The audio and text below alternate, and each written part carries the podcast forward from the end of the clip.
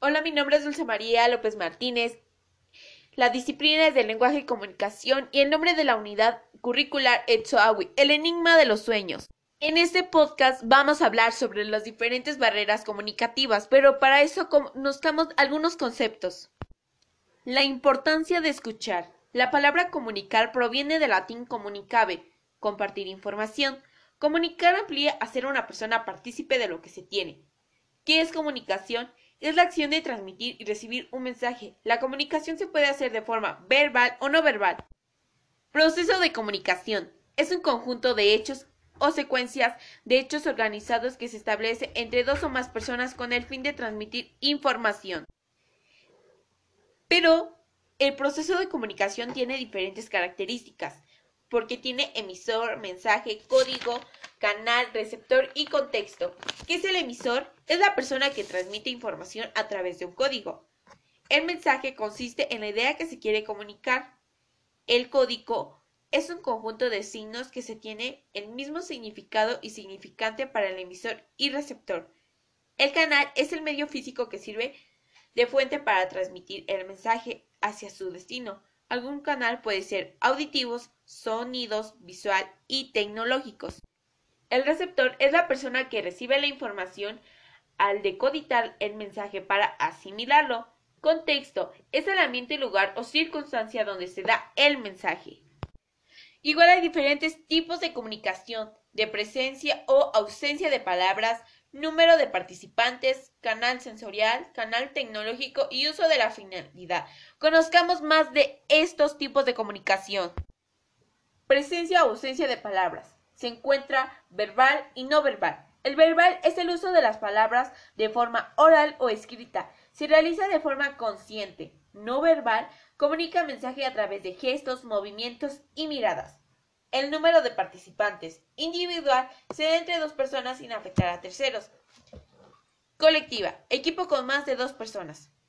Intrapersonal. Cuando una persona dialoga consigo misma para tomar una decisión. Internolividual. La participación de dos personas para expresar sentimientos de forma verbal. Intergrupal implica la comunicación entre un grupo de intérpretes y espectadores masiva. Es, es un único emisor que transmite un mensaje a muchos receptores. Canal sensorial. Visual. El mensaje e información se transmite a través de un medio visual para ser percibidos por el sentido de la vista. Auditiva. El mensaje se percibe a través del oído. Táctil. La información se redacta por medio del tacto. Olfativa. El mensaje se percibe a través del olfato. Gustativa. Mediante el sentido del gusto se percibe un mensaje. Canal tecnológico. Telefónica. Se realiza por medio de un teléfono ya sea fijo o móvil. Virtual. Se produce a través de las plataformas de Internet. Televisa. Transmite información por televisión. Cinematográfica. Productos cinematográficas. Uso o finalidad. Publicitaria. Conoce un producto para comprar o vender un producto periodística, informa sobre hechos importantes, educativa. Su meta es de transmitir información educativa. Ya que conocimos los tipos de comunicación, ahora conozcamos qué es el diálogo. Es cualquier conversación que se mantiene entre dos personas mismas que una conversación oral que pueden ser llamadas interlocutores. Es un texto escrito en prosa o verso en el que interactúan dos o más personas.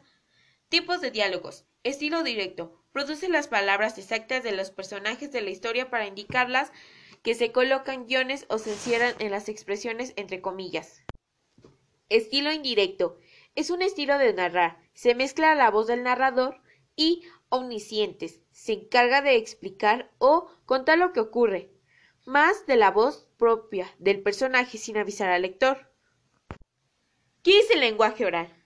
En la expresión concreta e individual de la lengua es la manifestación natural. Sus características son las siguientes. Utiliza el canal auditivo. los diferentes fenómenos se producen y escuchan de modo lineal, puesto que el emisor puede decir dos palabras simultáneamente. Se apoya de elementos no verbales. Ahora conozcamos la historia de Tsoawi, el enigma de los sueños por alcanzar. Tsoawi es una alumna proveniente de una comunidad indígena que ha llegado para estudiar en tu bachillerato. Sabes que se enfrentará a una nueva escuela, compañeros y lugares.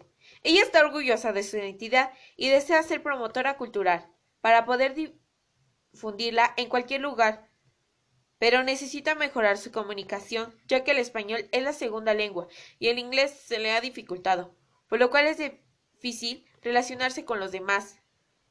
Ahí encontramos la barrera comunicativa de Ella no se puede comunicar con las personas en inglés ya que se le dificulta demasiado el inglés.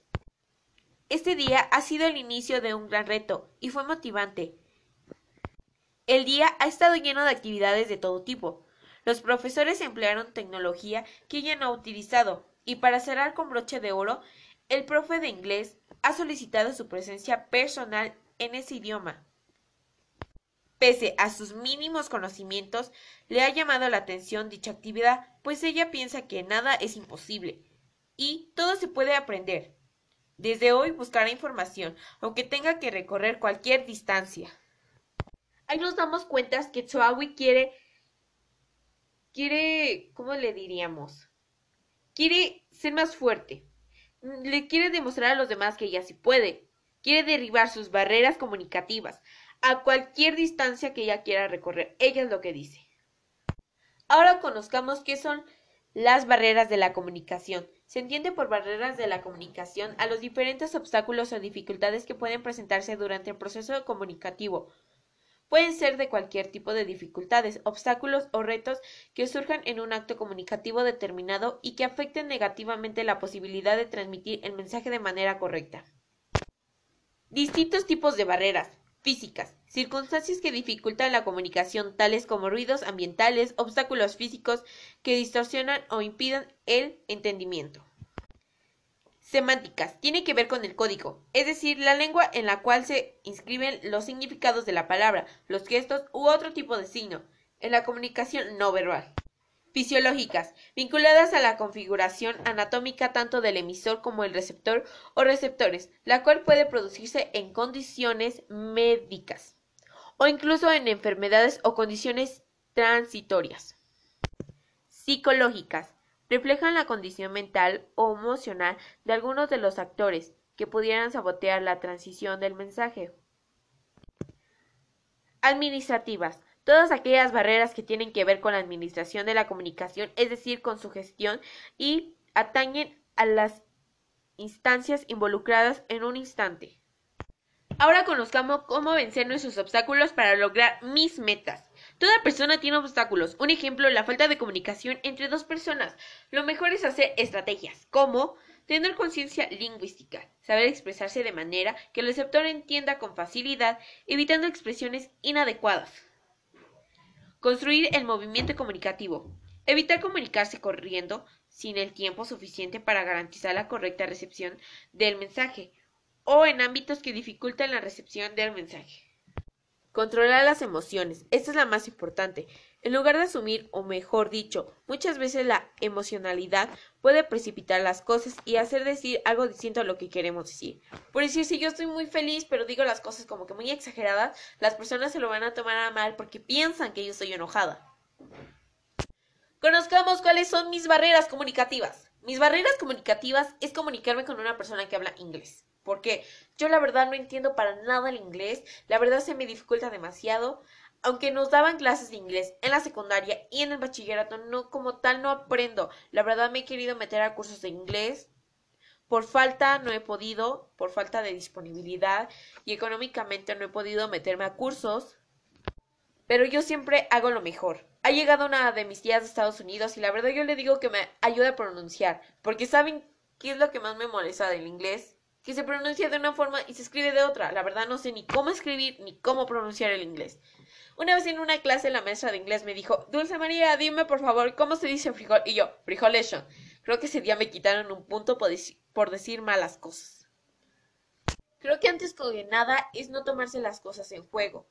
La verdad yo me...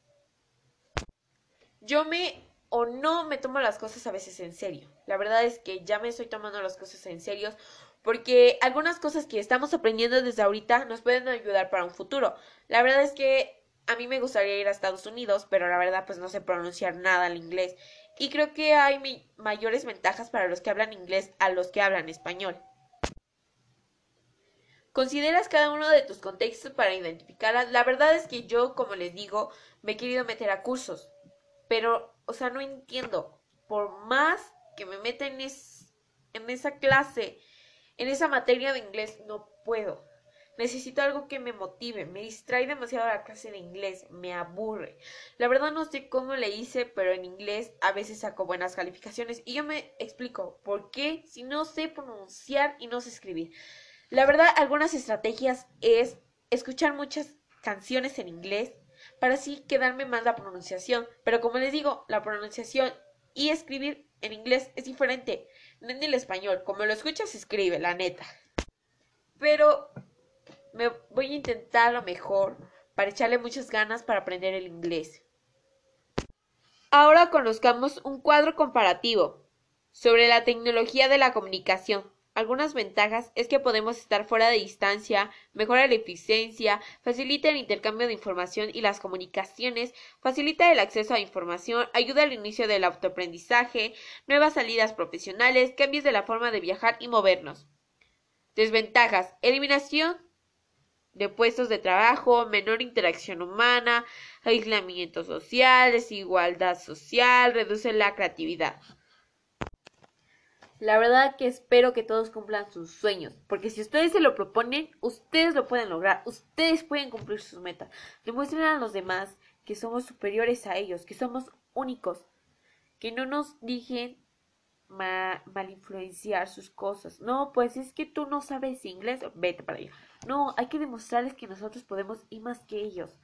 No por ellos, sino por nosotros. Hay que cumplir nuestros sueños.